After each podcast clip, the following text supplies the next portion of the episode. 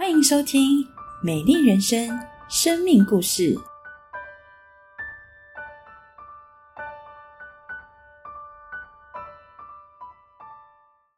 亲爱的朋友们，平安！我是佩莹，想请问大家是否相信生命可以完全改变，不再一样，每一天都过得无忧无虑呢？我生在一个多元宗教的家庭里，阿妈是佛教徒，会带我到佛学班；爸爸是道士，会在丧礼诵经赚钱；妈妈是日莲正宗的信徒，会带我到日本朝圣。哥哥和姐姐都有各自的宗教。从小，我接触了许多宗教活动，心中却仍然没有平安。国小就自己找补习班，国中半工半读，高中广交朋友。在课业上，我总是名列前茅；在社团内，我担任乐团指挥。我靠自己解决了很多问题。我自负的认为，任何事都在我的掌控中。我任性固执。从小做任何决定都不会询问父母的意见，只在事后告知他们，但即或他们反对，也不会改变我的决定。直到高三那年，父母离婚，我痛苦自责，怪自己没有在发现父母关系出问题时就马上解决。我第一次觉得这么的无力，我陷入忧郁，甚至想自杀。上了大学，我的人际和课业都遇到了瓶颈。我不断回忆起高中时意气风发的自己，我开始自卑，怀疑自己。就在我沮丧时，学姐邀请我参加教会的马来西亚参会。我遇到了很多不同大学的基督徒，他们热情亲切的待我。我从未体会过这样的温暖。那一天。有一位学姐分享她的生命故事，我们有相似的经历，我非常感动。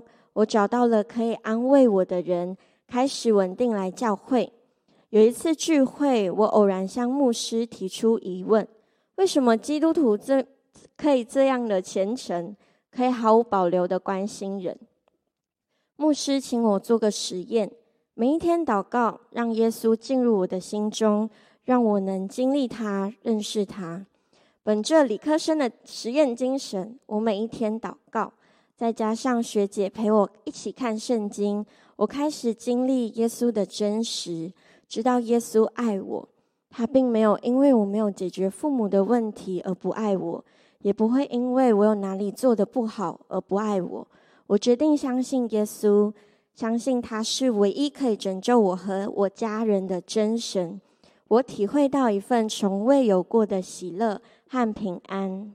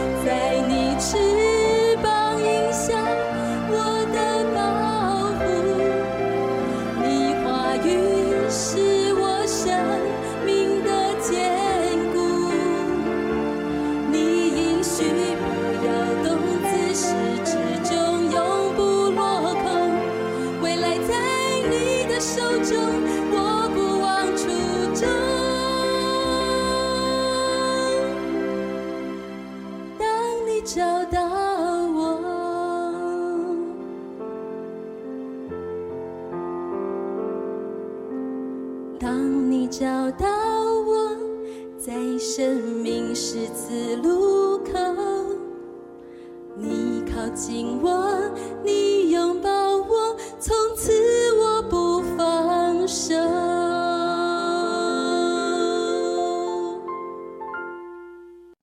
我开始学习耶稣的爱爱人，不再任性固执，而是选择尊重父母。做任何决定前，都会先询问他们。朋友也对以前常用火爆脾气对待朋友的我说：“佩莹，你的脾气变好，变温柔了。”神给我很大很大的安全感。我开始走出去，尝试参加活动，认识新朋友。感谢神赐给我很好的同学，陪伴我一起面对课业上的困难，我的成绩也逐渐进步。然而好景不长，家里的经济遇到问题，家人无法支付我和哥哥的学费及生活费。我因这忧虑和忙着打工赚钱，忽略了与耶稣的关系。后来在辅导的鼓励下，我重新读圣经。上帝用经文来安慰我，《马太福音》六章三十三节：“你们要先求他的国和他的义，这些东西都要加给你们了。”我恍然大悟，自己又习惯性的靠着自己解决问题，而没有依靠耶稣。我回到教会聚会，维持与耶稣的关系，上帝也供应了我一切生活上的需要。原以为人生就会如此一帆风顺下去，没想到挑战再次出现。我被从小到大都很敬重的长辈伤害，我心里充满愤怒和控告。我开始怀疑耶稣对我的爱，也因着害怕面对教会中的幸福氛围及大家的关心而不来教会。我放任自己的自己的情绪。让忧郁侵占我的生活，放纵对那位长辈的怨恨，我的生活越过越空虚。在我最绝望崩溃的时候，我再次向耶稣祷告，求主让我重新体会他的爱，得到人生的解答。我并没有马上得到回应，但神改变我胆怯的心，让我决定再次回到教会。上帝真的很爱很爱我，因着疫情教会闭馆，让我可以重新建立教会生活。透过每周的线上聚会、辅导的陪伴，我重新适应教会的生活，回到教会。每一天的灵修，上帝都安慰我，且坚固我的心。当我心中被神的爱所充满时，我对那位长辈的怨恨就逐渐减少。我主。我开始主动关心他，恢复我们之间的关系。很多时候，当我们遇到问题、挑战、困难，总想着为什么自己的运气这样不好？是不是自己有哪里做的不好，所以才会被如此对待？但感谢神，他回答了我的疑惑。去年的一月，我成为了高中和大学生的辅导，在辅导他们的过程中。上帝让我深知到，发生在我身上的事情，并不是苦难，而是让我更多的认识耶稣，有能力去安慰和我有相同经历的人，让我可以真实的经历神的意思是好的，不要使我成为祝福。感谢家教会的家人们，在我低落的这段期间，不断为我祷告。感谢神没有抛下我。亲自的陪伴我走过每一天，愿在荧幕前的你们也能经历这份爱，认识这这一份不一样的爱。亲爱的朋友，大家平安。我们刚刚听到了一个很美丽的故事，一个很奇妙的故事。是的，我们发现你我都面对不同的挑战、危机，在我们的四周，一些时候家人的关系、父母的离婚。一些时候经济的压力排山倒海的经济压力而来，一些时候我们真心付出爱，所换回来的却是被伤害、被践踏、被辜负那样子的挫败感，在我们的心中亲爱的朋友，你发现好多的时候，我们在外面环境的挑战跟危机，好像海啸一般的压力、危机临到我们。请问，在这么大的危机当中，我们如何得胜？我们如何有盼望、有力量，能够继续往前走呢？我们听到一些孩子在年轻的时候，在学校，他们在极大的压力底下，他们似乎没有办法看到明天，似乎要放弃他们他们的生命。因此，我们要问：在面对外在好大的压力的时候，我们里面需要有力量来抗拒这个压力，来迎接这些压力。是，更是来得胜胜过这些压力。请问，我们里面的这个能力从哪里来呢？我们需要力量，而力量在哪里呢？亲爱的朋友，我们都看到，我们真是很多时候心有未待，力有未待，心有余力，我们却没有办法拥有力量来面对、来突破。但好消息是，圣经答应我们，我们可以拥有一份很不一样的力量。在圣经哥林多后书告诉我们，我们有这宝贝，就是耶稣，放在我们这个瓦器里面。我们只是个瓦器，但当宝贝耶稣住在我们里面的时候，要显明这极大极大能力是出于上帝，不是出于我们。哇！你发现，当耶稣住在我们里面的时候，我们会有很大的力量。来胜过一切环境的挑战跟威胁，这份力量是怎么样的力量呢？接下来的经文让我们看到，这份属天的能力是我们四面受敌却不被困住。这段经文告诉我们，有些时候我们会面对四面楚歌，当时我们却可以昂首高歌。我们听到配音的故事，是的，很多时候我们看来好像有好多的危难在我们的旁边，但上帝会给我们一首诗歌。给我们安慰，让我们可以昂首高歌，并且告诉我们心里头会作难，但是不致失望。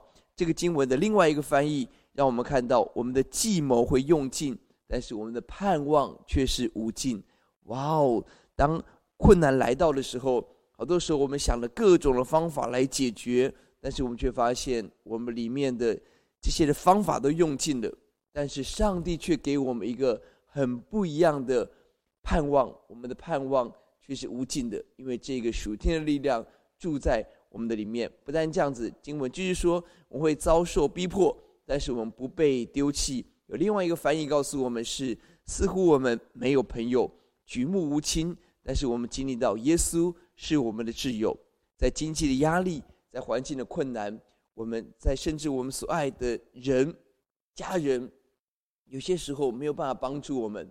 但是我们看到耶稣亲自成为我们最大的安慰跟帮助。配音在多少次他的危难中，他体会到的是不是人给他的帮助，而是耶稣给他的安慰跟力量。因为耶稣成为我们最好的朋友。最后我们看到似乎被打倒，但是不致死亡。是是的，一些时候我们经历到看起来好像已经没有出路了，但是我们却经历到出死入神、复活的大能。关键在于，我们的耶稣经历死亡，而且得胜死亡，在石架上，耶稣为你为我背负了所有的罪恶重担，而耶稣更从死里复活，代表他战胜死亡，他要给我们全新的人生、全新的盼望。这是属天的能力，属天的大能。亲爱的朋友，你需要这份能力吗？当我们遇到真正的困难危机的时候，我们要承认，我们真的需要这份能力。而我们最后问。这份能力从哪里来呢？谁能得着这份能力呢？经文，我们回到刚刚的经文，告诉我们，我们有这宝贝耶稣放在瓦器里，因此我们要得到能力的关键很简单。第一个，我们要承认我们是瓦器。很多的人认为我是伟大的人，我是 somebody，我很有力量，我没有问题，我靠我自己。很可惜。如果我们仍相信我能、我是、我会，那我们就无法呼求耶稣，就无法得到上帝的帮助。挑战鼓励所有的朋友，我们是否愿意承认我们很多事情我们很有限，我们很无力，我们很匮乏，而我们谦卑来到上帝面前，承认我只是一个瓦器，我何等的需要。第二个，我们要信靠，我们要选择耶稣做我们的至宝，以耶稣为我们生命最大最大的宝藏。是的，有人靠车，有人靠马，有人靠环境，有人靠人脉，但是基督徒很简单，就是我们相信一切的智慧、能力、丰盛、平安、恩典都从上帝而来。而好消息是，这位上帝在石架上表达他对你我的爱，更表达到神乐意救我们，能够救我们，而且必然救我们。当我们选择耶稣做我们至宝的时候，我们要经历到极大能力在你在我的生命。不管外面的环境多么的艰难，四面楚歌，看起来没有朋友，看起来死亡，看起来计谋用尽，但是神会为我们开一条又新又活的道路。上帝让我们昂首高歌，上帝让我们经历到神成为我们最好的朋友，死里复活的大能，盼望无尽的恩典。愿上帝的祝福平安能够临到您，亲爱的朋友。不管您现在在怎么样的困境中，我们耶稣爱你，愿意帮助您。我邀请您，我们一起低头闭目，做一个祷告。我说一句，我邀请您跟着我一起说一句：亲爱的主耶稣，您深深的认识我们。你知道我所背负的，我所承担的，你知道我的无力，我的叹息，我看不到明天。谢谢主耶稣，因为耶稣从死里复活，战胜死亡，给我全新的盼望。我愿意承认我是瓦器，我愿意以耶稣为我的至宝，耶稣做我的救主。做我生命的主，原谅我的罪，让我成为新造的人，经历耶稣的能力，经历耶稣的平安，经历耶稣的爱。谢谢主，祷告奉主耶稣的名，阿门。是的，很期待佩莹如何学习，让耶稣进到他的心中，他经历神给他的帮助。我也邀请您，我每一天用祷告来到主面前。把困难交给神，把我们的重担交给神。亲爱的朋友，让我们一起来经历这份无条件的爱，极大能力充满你，充满我。愿神祝福您。